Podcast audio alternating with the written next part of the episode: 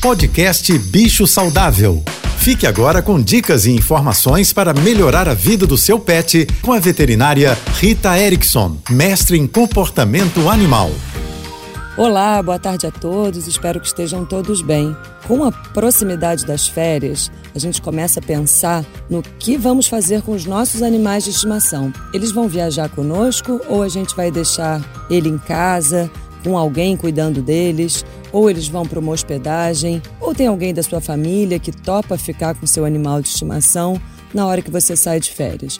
Esse planejamento é muito importante, porque se o animal for viajar com a gente, ele precisa estar habituado ao carro, ao dispositivo de segurança, que pode ser um adaptador do cinto ou até mesmo uma caixinha de transporte presa ao cinto. Existem algumas ferramentas. E alguns animais também enjoam no carro. Existem medicações e também devemos habituar os nossos animais ao carro.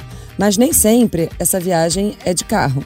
Vamos falar sobre férias durante essa semana? E se você quiser saber mais sobre cães e gatos, me siga no Instagram, ritaerickson.veterinária. Um beijo e até amanhã.